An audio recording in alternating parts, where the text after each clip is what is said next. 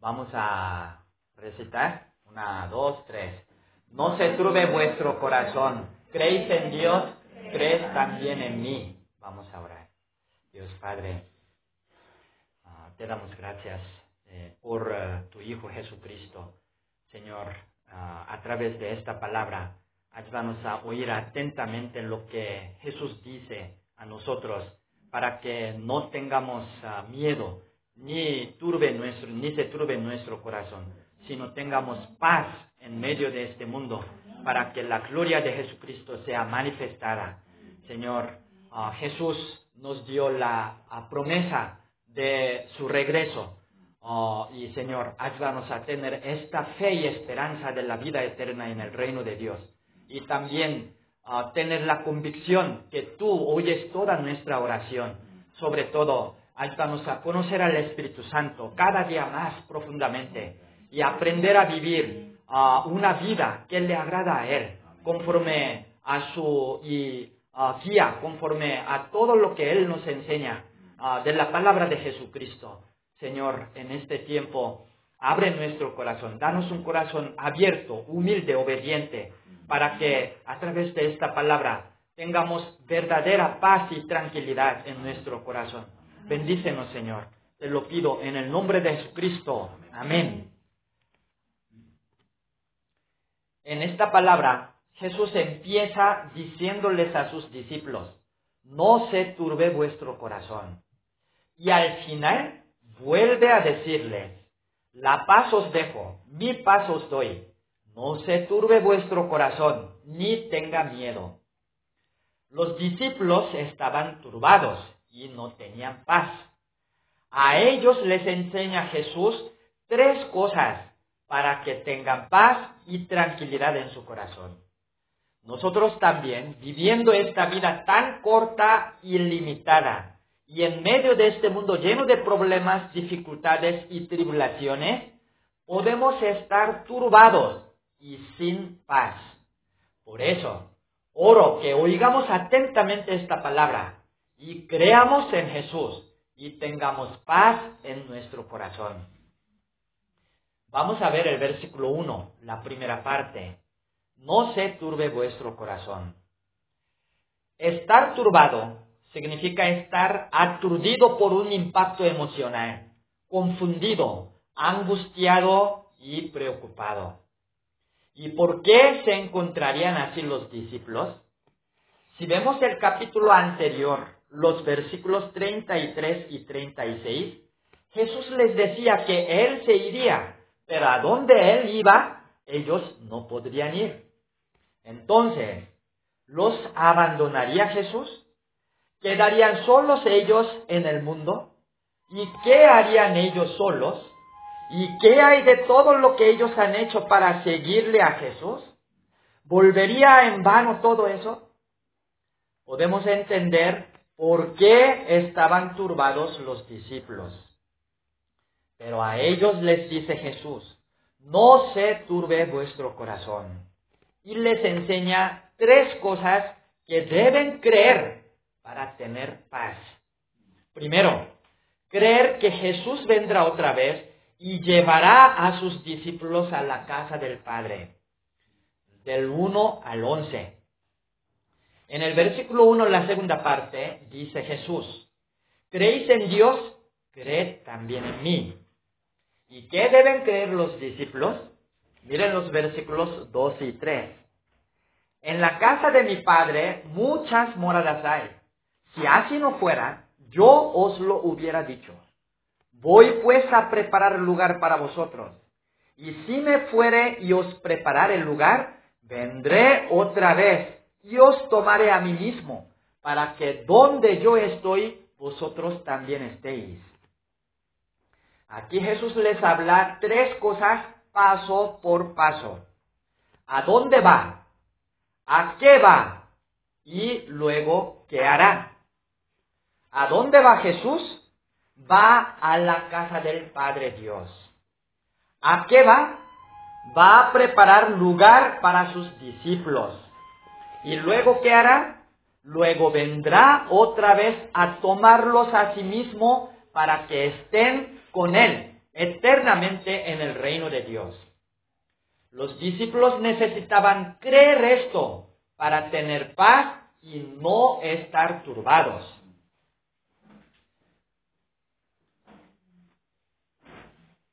Ya les voy a cobrar multa a los que llegan tarde.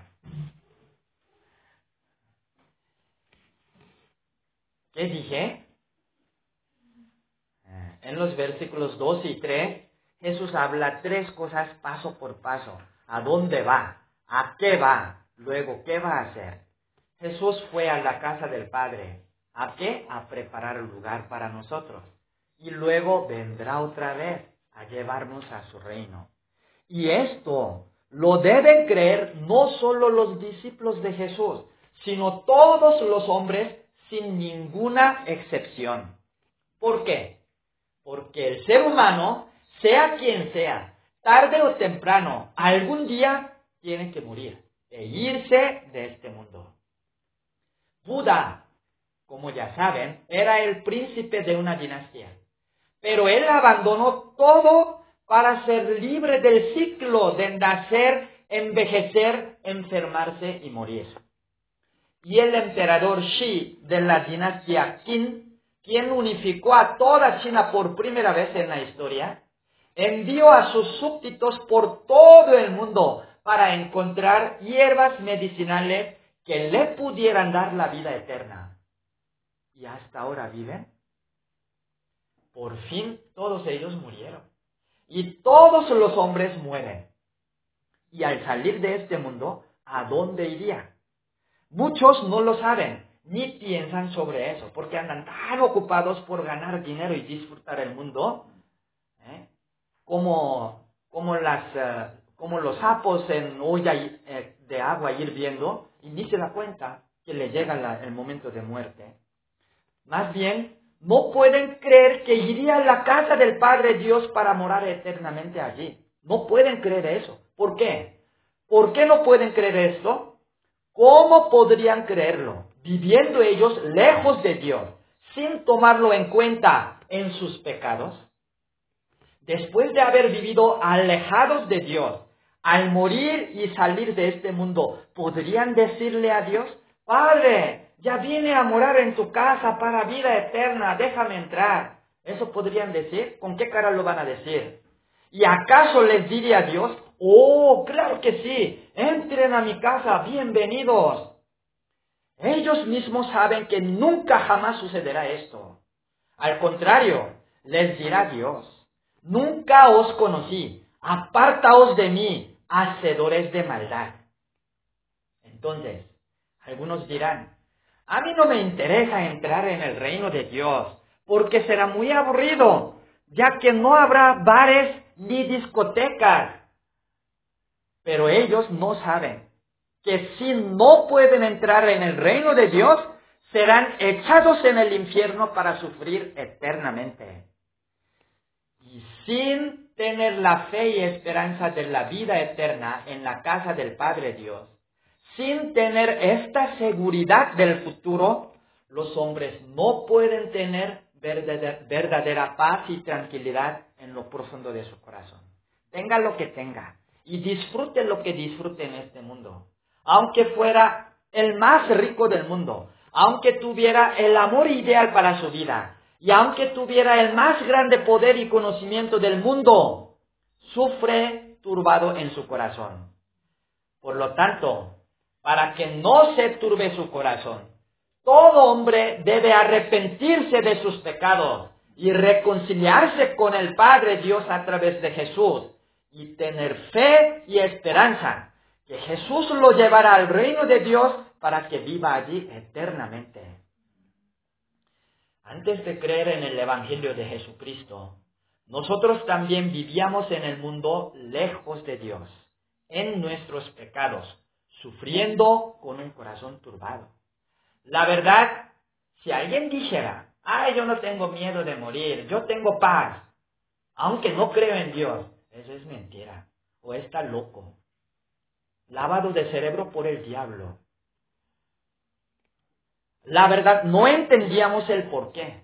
pero todo el tiempo teníamos miedo e, e, intranquilidad en lo profundo de nuestro corazón. Pero le agradecemos y alabamos a nuestro Señor Jesús, porque Él nos llamó al arrepentimiento de nuestros pecados y a creer en su Evangelio para que seamos reconciliados con Dios por su sangre derramada en la cruz por nosotros. Y Jesús nos dio esta fe y esperanza que vendrá Él otra vez en el día postrero y nos llevará consigo a la casa del Padre Dios para que vivamos eternamente a su lado. Por esta fe y esperanza, nosotros tenemos paz y tranquilidad en medio de este mundo, sin importar qué tenemos. Por no tener dinero nosotros estamos turbados, ¿no? ¿Y qué sufrimos? Vamos a ver un día la película El apóstol Pablo, el apóstol de Cristo. Allí los cristianos fueron matados, pero quemados por el emperador Nerón para iluminar las calles. Les echaba aceite y, les, les prendía. ¿Y por sufrir así estaban turbados? Pues no. Porque sabemos que algún día se acabará esta vida y gozaremos de eterna felicidad en la casa de nuestro Padre Dios. Oro para que guardemos esta fe y esperanza y tengamos verdadera paz mientras vivamos en este mundo. Pero vamos a ver el versículo 4. Jesús les dice, y sabéis a dónde voy y sabéis el camino. ¿Por qué les diría así Jesús? porque los discípulos seguían con la cara turbada y además con la cara de que no entendían lo que decía Jesús. Pero los discípulos debían de saber a dónde iría Jesús y el camino. En el Evangelio según Juan, que estamos estudiando, salen siete señales que hizo Jesús. Y estas señales demuestran que Jesús es el Cristo, el Hijo de Dios, igual a Dios, enviado de Dios. Cuando Jesús sanó al hombre ciego de nacimiento, dijo él, desde el principio no se ha oído decir que alguno abriese los ojos a uno que nació ciego. Si éste, Jesús, no viniera de Dios, nada podría hacer. Y Jesús vino al mundo a dar a conocer a Dios y a darnos el camino al reino de Dios. Pero los discípulos no sabían a dónde iba Jesús ni el camino. Miren el versículo 5. En efecto le dijo Tomás, Señor, no sabemos a dónde vas. ¿Cómo pues podemos saber el camino? Por eso les dijo Jesús la famosa palabra del versículo 6. Jesús le dijo, yo soy el camino y la verdad y la vida. Nadie viene al Padre sino por mí. En esta palabra Jesús enseña que todo hombre tiene que ir al Padre Dios. Si no puede ir al Padre Dios, ¿a dónde va?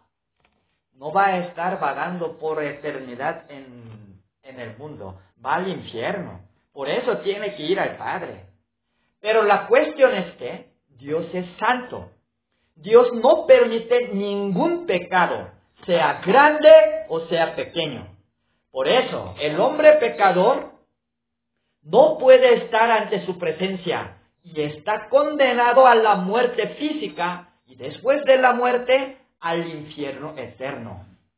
Pero Dios tuvo misericordia de nosotros y envió a su Hijo Jesucristo para darnos el camino al Padre Dios.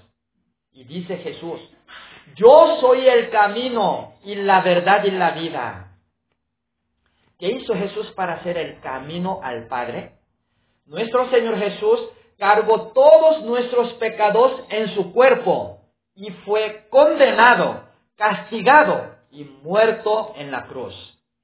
Y al morir Jesús en la cruz por nosotros, se rasgó el velo del templo de Jerusalén en dos, de arriba abajo el cual simbolizaba la separación entre Dios y nosotros por nuestros pecados.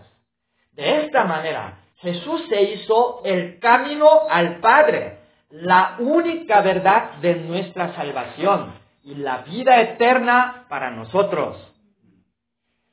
Y todo aquel que cree en Jesús tiene libertad para entrar ante la presencia de Dios por medio de la sangre de Jesucristo, por el camino nuevo y vivo que Él nos abrió. Pero ahora Felipe le dijo desesperadamente, Señor, muéstranos el Padre y nos basta. Entonces miren los versículos 9 y 10, la primera parte. Le dijo Jesús, tanto tiempo hace que estoy con vosotros y no me has conocido, Felipe. El que me ha visto a mí ha visto al Padre. ¿Cómo pues dices tú, muéstranos el Padre? ¿No crees que yo soy en el Padre y el Padre en mí? ¿Cómo se sentía Jesús? Aquí podemos ver cómo se sentía Jesús al ver que sus discípulos aún no habían conocido al verdadero aspecto de Jesucristo.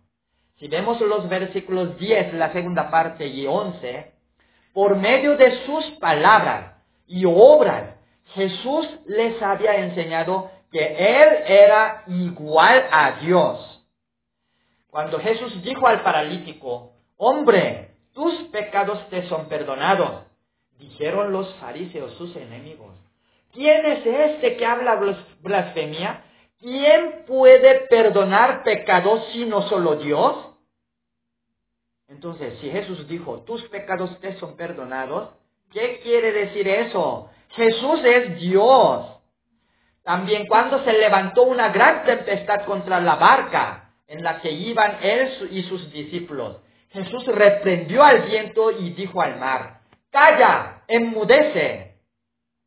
Y a Lázaro, que estaba muerto y llevaba ya cuatro días hediendo en el sepulcro, le dijo Jesús, Lázaro, ven fuera. Verdaderamente, las palabras de Jesús son de Dios o de qué? De un hombre loco. Si Jesús no hubiera hecho nada y hubiera hablado nada más de estas palabras, diríamos, estaba loco. Pero no. No solo dijo Jesús estas palabras maravillosas, sino hizo las obras asombrosas que declaraban que Jesús era igual a Dios.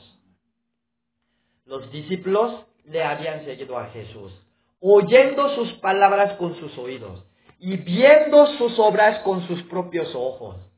Pero con todo, aún no sabían quién era Jesús. Ya el siguiente día sería crucificado Jesús para la salvación de toda la humanidad.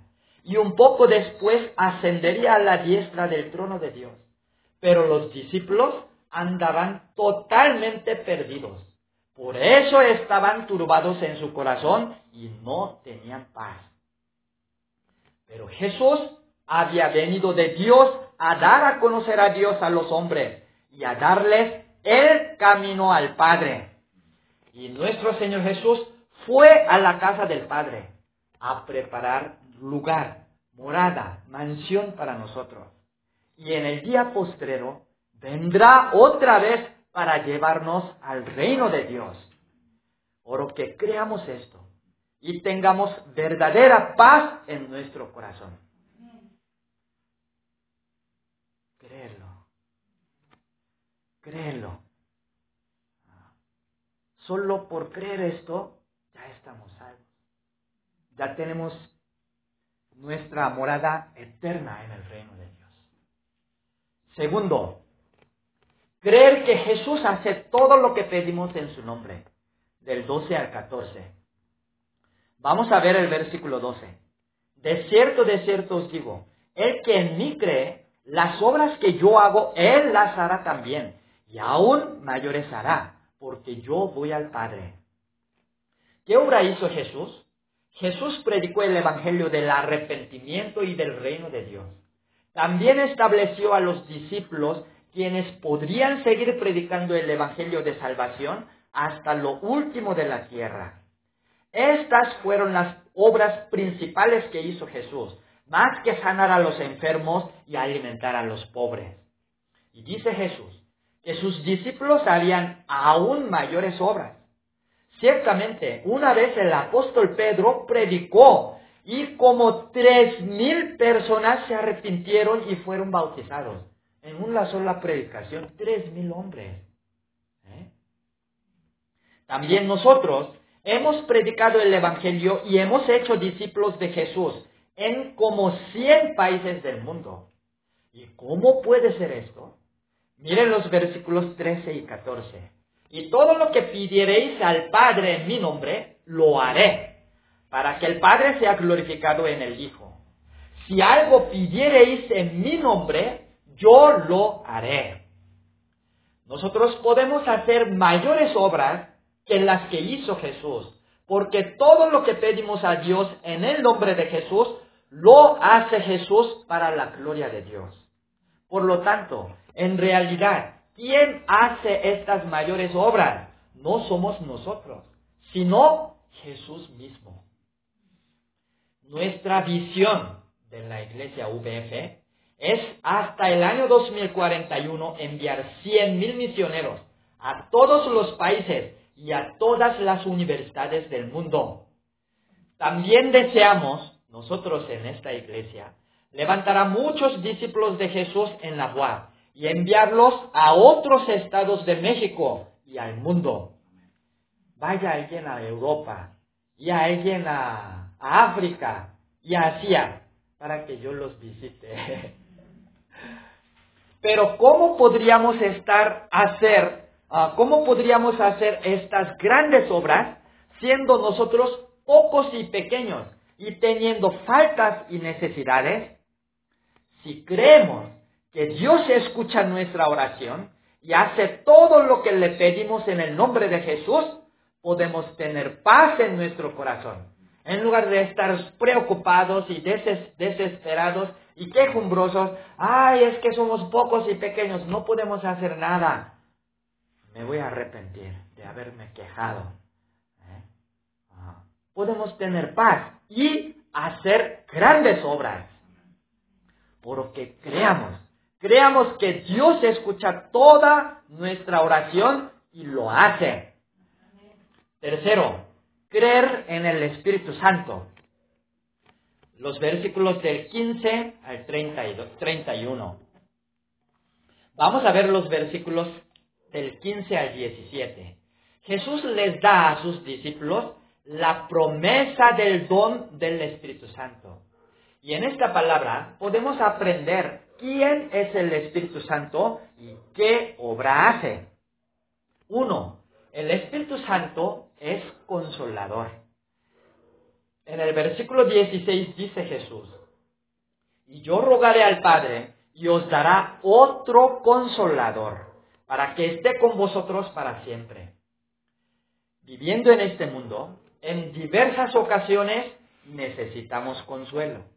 Los discípulos estaban preocupados y angustiados y necesitaban consuelo. Cuando nos sentimos solos, tristes, desanimados, cansados o con temor, necesitamos ser consolados. Cuando pasamos por tribulaciones, persecuciones, enfermedades, accidentes o la muerte de los seres amados, necesitamos consolación. ¿Y en quién y en qué busca consuelo la gente? Los hijos pequeños buscan consuelo en sus padres. Y los padres, no todos, algunos, algunos padres infantiles buscan consuelo en sus hijos. Los casados pueden buscar consuelo en su esposa o esposo. Los que andan en noviazgo, ya ni padres ni nada, buscan consuelo en, uh, en su novia o novio. También buscan consuelo en sus amigos. Por otro lado, muchos buscan consuelo en comida. Pero los hombres no nos pueden comprender del todo. A veces ni nosotros mismos no nos entendemos y cómo otros nos van a entender. Además, ellos mismos necesitan consuelo. Y siendo así necesitados, ellos nos pueden dar consuelo. No es cierto. Y los que buscan sentirse bien en comida no pueden controlar su apetito compulsivo y sobrepeso. Pero el Espíritu Santo comprende hasta lo más profundo de nuestro corazón. aun cuando no sabemos qué hemos de pedirle a Dios, ni sabemos qué es el problema, por qué estamos sufriendo, qué, con qué título debemos pedir a Dios. Aún en ese momento, el Espíritu Santo nos comprende e intercede por nosotros con gemidos indecibles. Y Él es misericordioso para con nosotros y es todopoderoso. Sobre todo, Él está con nosotros para siempre. Jesús que vino en carne ya no está con nosotros. ¿Pero por qué no está con nosotros? Para enviar al Espíritu Santo a nosotros, quien puede estar con nosotros para siempre y nunca nos abandona. Por eso el Espíritu Santo es nuestro verdadero consolador. Dos, el Espíritu Santo es el Espíritu de verdad. En el versículo 17 dice Jesús, el Espíritu de verdad, al cual el mundo no puede recibir porque no le ve ni le conoce. Pero vosotros le conocéis, porque mora con vosotros y estará en vosotros. Aquí podemos aprender una característica del Espíritu Santo y quién puede recibir a Él. Si vemos los versículos 15, 21, 23 y 24, repetidamente dice Jesús sobre amarle a Él y guardar sus mandamientos. El Espíritu Santo es de verdad. Y mora solamente en los que aman a Jesús y guardan sus mandamientos. Por esta razón, la gente del mundo no puede recibir al Espíritu Santo, porque no hay verdad en ellos. Hay un predicador que en sus conferencias avientan al Espíritu Santo a la multitud a través de su saco de vestir así. Reciban el Espíritu Santo. Así hace.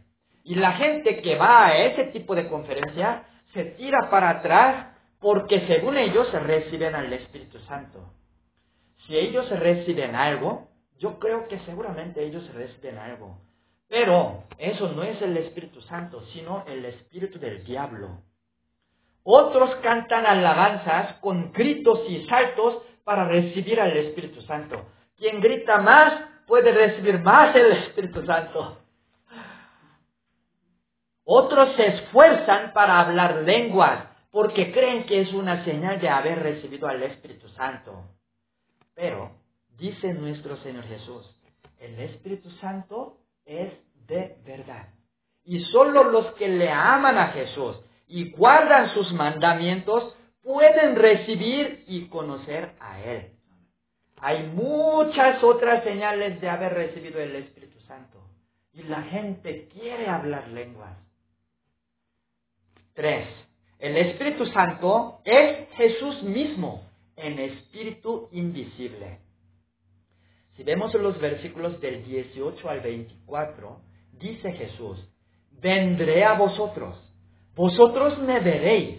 El que me ama y yo le el que me ama, yo le amaré y me manifestaré a él. Vendremos a él y haremos morada con él. Aquí Jesús habla repetidamente que él va a venir a nosotros. Pero, ¿de cuál venida está hablando Jesús? Porque de su segunda venida en el día postrero, ya lo dijo, ya la dijo al principio de este capítulo. Aquí Jesús habla sobre su venida a los que le aman y guardan sus mandamientos. Después de haber hablado sobre el don del Espíritu Santo, después de haber hablado que él enviaría el Espíritu Santo, dice Jesús que él mismo vendría a sus discípulos. Entonces, entendemos que el Espíritu Santo es Jesús mismo en espíritu invisible. El Espíritu Santo es igual a Jesús. Por eso creemos en la Trinidad. Dios, el Hijo y el Espíritu Santo son iguales. El Espíritu Santo ama a Dios y a nosotros pecadores igual que Jesús. El Espíritu Santo tiene el mismo propósito de Jesús, la salvación de los hombres para la gloria de Dios. El Espíritu tiene el mismo entusiasmo y la diligencia de Jesús para predicar el Evangelio. El Espíritu tiene la misma sabiduría de Jesús, quien revelaba la verdad del reino de Dios a sus discípulos y callaba a sus enemigos. El Espíritu tiene el mismo poder de Jesús sobre enfermedades, la naturaleza, los demonios y la muerte. El Espíritu Santo se alegra, se enoja y se entristece por los mismos motivos de Jesús. En la Biblia podemos ver que Jesús se enojaba, Jesús lloraba, Jesús se alegraba. Y el Espíritu Santo hace lo mismo, por los mismos motivos. Y el Espíritu Santo ya vino a nosotros y mora en nosotros. Por esta razón, necesitamos conocer a Jesús cada día más profundamente por medio de la Biblia. ¿Por qué? Cuanto más conocemos a Jesús, tanto más conocemos al Espíritu Santo, quien mora en nosotros. Y podemos llevar una vida que le agrada al Espíritu Santo. Cuarto, el Espíritu Santo nos enseña todas las palabras de Jesús. Miren el versículo 26. Entre todas las obras que hace el Espíritu Santo, la principal es enseñarnos todas las palabras de Jesús. Por esta razón, debemos crecer en humildad y obediencia ante la palabra de Dios y aprender cómo ver y oír lo que quiere decir el Espíritu Santo en cada parte de la Biblia. Hay muchos que quieren llenarse del poder del Espíritu Santo. Cuando piensan en el Espíritu Santo, cuando hablan del Espíritu Santo, solamente piensan del poder, poder de sanación, poder hablar lenguas y etcétera. Pero sin escuchar las palabras de Jesús. ¿Y ellos van a recibir el Espíritu Santo? No.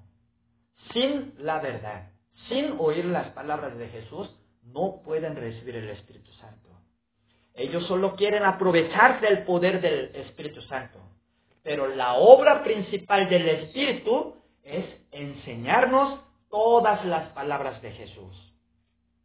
Así que el Espíritu Santo es nuestro verdadero consolador. Y es de verdad. Y es Jesús mismo invisible. Y nos enseña todas las palabras de Jesús tenemos que creer en el Espíritu Santo, quien mora en nosotros. Imagínense, Jesús que sale en la Biblia, Él mora con nosotros, en nosotros. Y aprender a vivir con Él. Entonces, podemos tener paz y no estar turbados.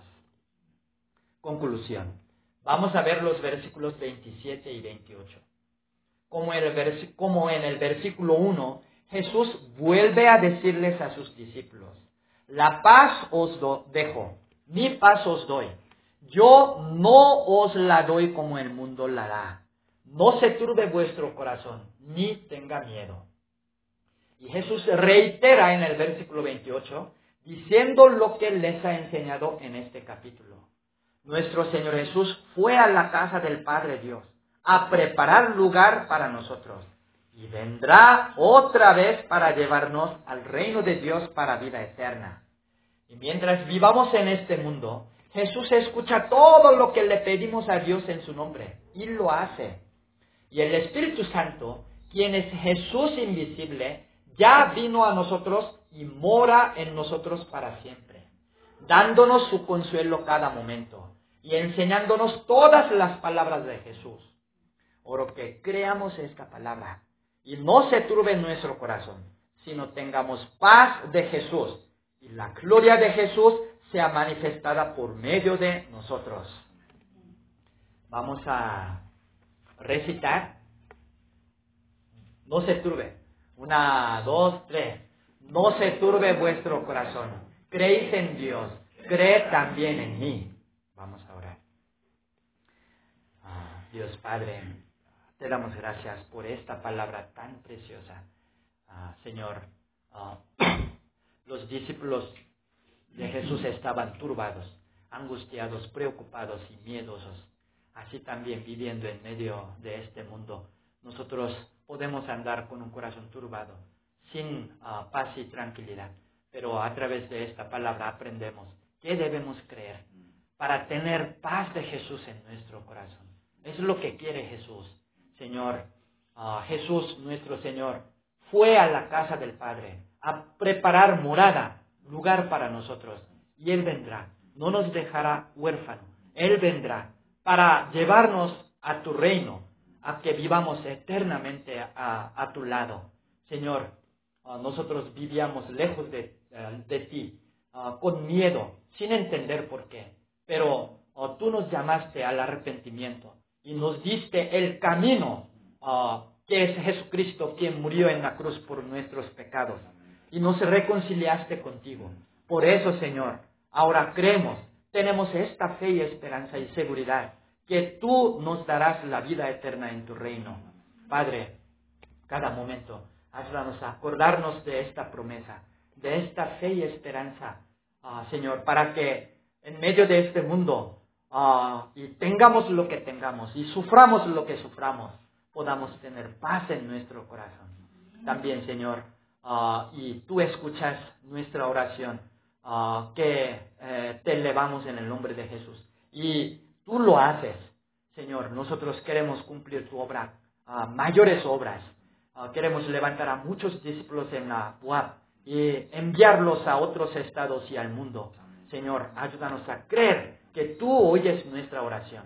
Ayúdanos a, a ser siervos de oración, siervos de fe y servir tu obra para que podamos hacer mayores obras que las de Jesús y tu gloria sea manifestada.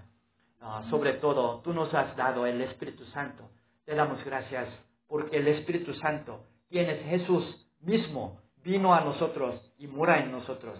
Ayúdanos a conocer a Jesús, al Espíritu Santo cada día más profundamente. Ayúdanos a aprender cada día, a vivir con Él, en Él, ah, y llevando una vida agradable para Él. Señor, ah, ayúdanos a gozarnos de esta bendición a través de esta palabra cada día. Bendícenos, Padre. Te lo pido todo en el nombre de tu Hijo Jesucristo. Amén.